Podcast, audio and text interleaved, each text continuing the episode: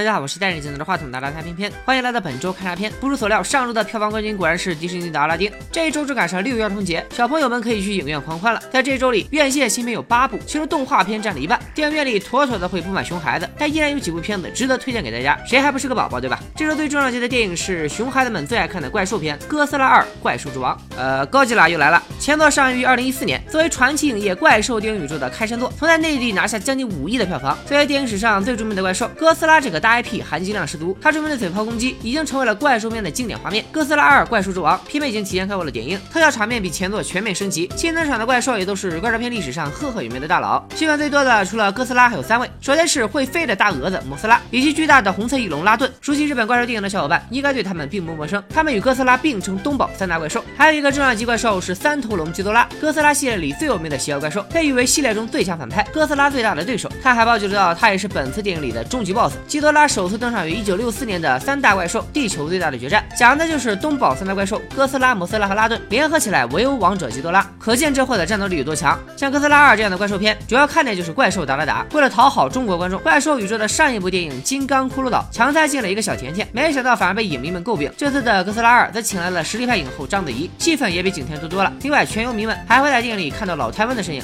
哆啦 A 梦：大雄的月球探险记。这是另一部会让小朋友们尖叫的电影是老牌系列动画《哆啦 A 梦》的剧场版《大雄的月球探险记》。这一次的剧场版不再是陈年旧货，时效性提高了不少。日本三月份公映，咱们只晚了三个月。在日本，这部剧场版上映三周，票房就突破了二十亿日元，完全碾压了有特效加持的惊奇队长以及奥斯卡最佳动画《蜘蛛侠：平行宇宙》。可见哆啦 A 梦在日本的票房号召力。这一次剧场版的冒险故事，哆啦 A 梦将和小伙伴们来到月球。从预告片里可以看到，大雄他们在月球上有重大发现，遇到了有兔子耳朵的月球人。对于成年人来说，看哆啦 A 梦的剧场版就是看。个情怀。当蓝胖子和大雄出场，当任意门的道具出现在画面里，仿佛记忆又回到了童年。推荐给全年龄段的所有宝宝们。托马斯大电影之世界探险记，作为一部1984年就播出的老牌动画片，托马斯和他的朋友们就好比英国版的《铁胆火车侠》，但其实托马斯的知名度大多了。他在全球130个国家都是热播动画，可以说是低龄动画片里的王者。这一次的剧场版里，托马斯要和朋友们在全世界探险，自然少不了各地的人文风光。为了吸引中国的小朋友，动画中还增加了中国版的火车头永宝以及壮丽的长城美景。这个周末，家长带着孩子去和托马斯一起看世界，也算是一段充实的亲子时光了。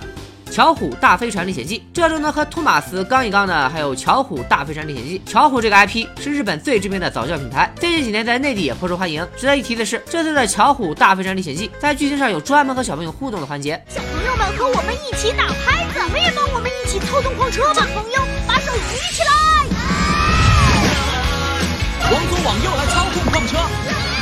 这种趣味性的互动也会增加这对小朋友们的吸引力。这周还有讲述留守儿童故事的《花儿与歌声》、儿童功夫片《好小子好功夫》，以及国产总动员系列《潜艇总动员外星保庇计划》，我就不多聊了。在一群动画片的夹缝里，偏偏还发现了两部值得一看的纪录片。一部是讲乐器尺八的《尺八一生一世》，其中出场的尺八音乐家佐藤康夫曾为《火影忍者》TV 版配乐。另一部纪录片也和音乐有关，是记录女神歌唱家卡拉斯的《卡拉斯为尔而生》。卡拉斯就好比音乐界的奥黛丽·赫本。如果你是个歌剧迷，这部纪录片必须要去影院膜拜；如果你只是个路人，也可以带妹子去电影院。陶冶一下情操，装个逼啥的。总之，本周院线虽然赶上了儿童节，但还是相当给力的。男宝宝们推荐《哥斯拉二：怪兽之王》，女宝宝们推荐《哆啦 A 梦：大雄的月球探险记》。如果是带五岁以下的宝宝去电影院，也可以选择托马斯和巧虎。这周的票房冠军，偏偏肯定押宝《哥斯拉二》。其实这个押宝可以说毫无悬念，甚至偏偏敢打赌，票房亚军肯定是《哆啦 A 梦》。所以咱们这周不妨换一种玩法，就不猜票房冠军了，来猜一猜《哥斯拉二》的首周末票房吧。偏偏赌到下周一本周看啥片发布时，《哥斯拉二》的票房能到五亿，大家也可以来留言猜一猜。偏偏会从票房最接近的答案里抽一小伙伴，送出精美礼品。下期本周看啥片置顶评论里开奖，最后片片提前祝大家六一儿童节快乐，希望咱们永远能保留一颗爱电影的童心，拜了个拜。